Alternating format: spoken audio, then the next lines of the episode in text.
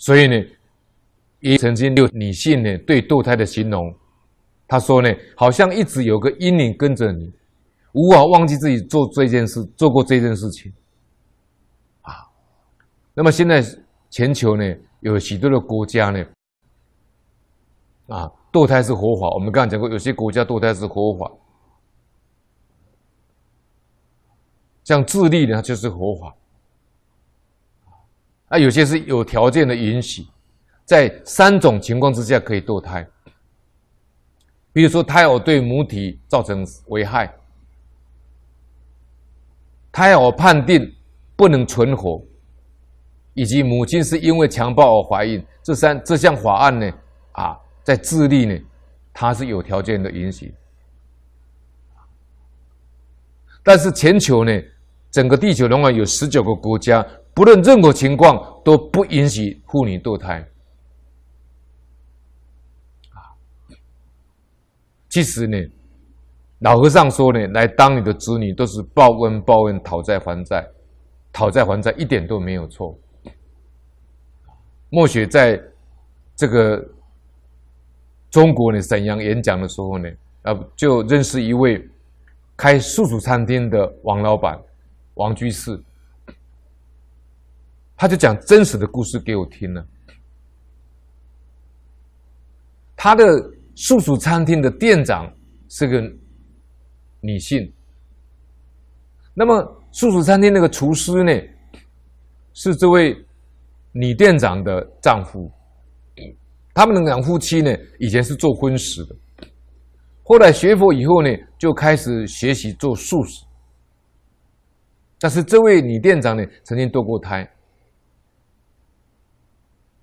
结果她在这个素餐厅做店长的时候呢，她后来怀孕了。那待产的时候非常痛苦。那么她怀孕以后去做健康检查呢，医生说呢，她那个小孩子有脑水肿，就是脑部会萎缩，叫脑水肿。这个小孩子生出来也养不活。那换句话，这个是讨债来的，这个是抱怨来的。那这位素食餐厅的老板呢，王居士呢，他是浙江人。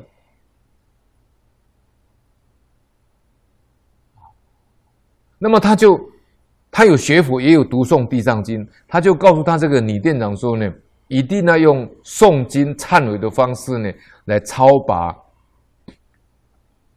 这个。自己的罪业，然后超拔他所堕胎的阴灵。结果，这个女店长虽然这个胎儿去做健康检查，说是有脑水肿的可能，啊，但是医生呢认为说他应该把他生下来。我为什么讲这个故事是？智利这个国家，它是有条件的允许堕胎，它是说胎儿对母体造成危害。或者判胎儿判定不能存活，其实这个你用医学去看呢，当然是这样。但是如果你用三世因果去看，你用佛法角度去看，它是有因缘果报的啦，啊，不是光是堕胎就可以解决问题的。啊，我现在讲这个公案，就是这个素食餐厅的这个女店长，她后来因为学佛了，就诵地藏经呢，决定要把这个。有可能是脑水肿，这个小孩子生出来，但是最后把他怎么折磨呢？就是要到生产前呢，啊，羊水都已经破了，就是生不出来。哎，那折磨到那个女孩子是呼天抢地的了。他说他宁可死都不愿意这样受折磨，而且是可以进行这个剖腹手术了。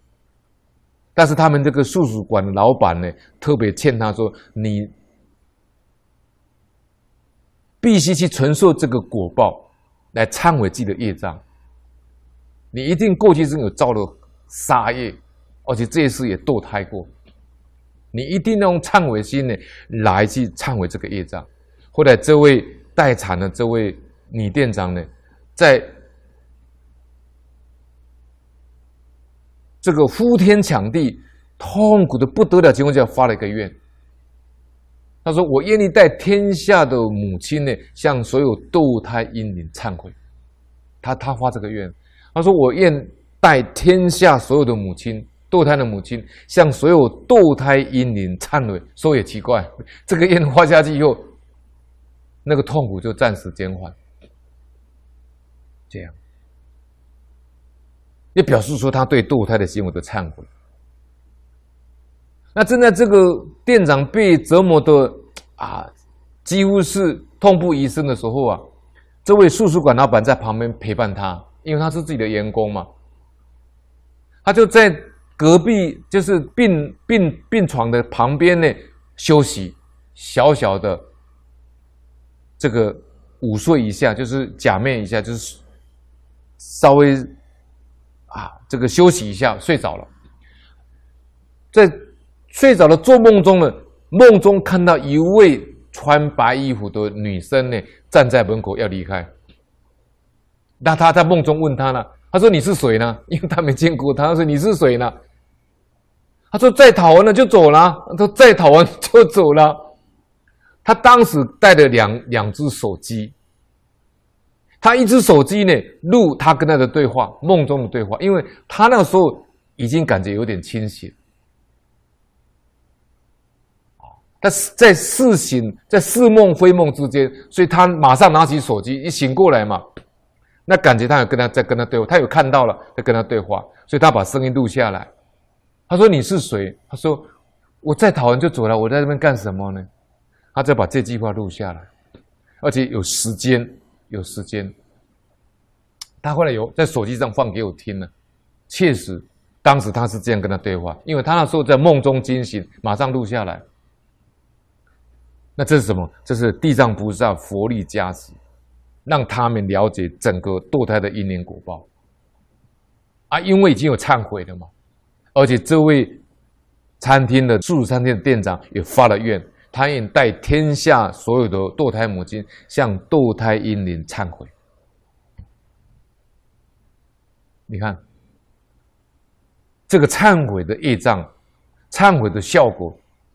我们说忏悔即清净，忏悔的功德力让他能够啊重罪呢转为轻受。后来很奇怪的现象发生了，那位素食餐厅老老板在梦中见到有一个穿白衣的女孩子小女孩离开，说讨完了就走啊。他这个店长就在几乎快晕血的情况下把小孩子生出来。生出来一出胎是活的，停留不到几分钟就死掉了。因为医生当时有讲嘛，纵使生出来是脑水肿，结果很不可思议的情形发生了。他诵地藏经超度回向，啊，有这个功德力，所以重罪轻受，小孩子一样生出来，但是几分钟以后就死掉了。这就是告诉你，你不能单纯去看说啊，这个胎儿判定不能存活，或者对母亲是因为强暴怀孕，或对母亲造成伤害，所以就把它剁掉。你问题还是没解决嘛。所以佛家佛家讲的是非常的科学，非常的究竟，是讲三世因果，只有这样才有办法彻底的解决问题啊。其他都是治标不治本的，啊，这个就是我们这一段，我们对堕胎有没有果报，我们特特别做这样的补充。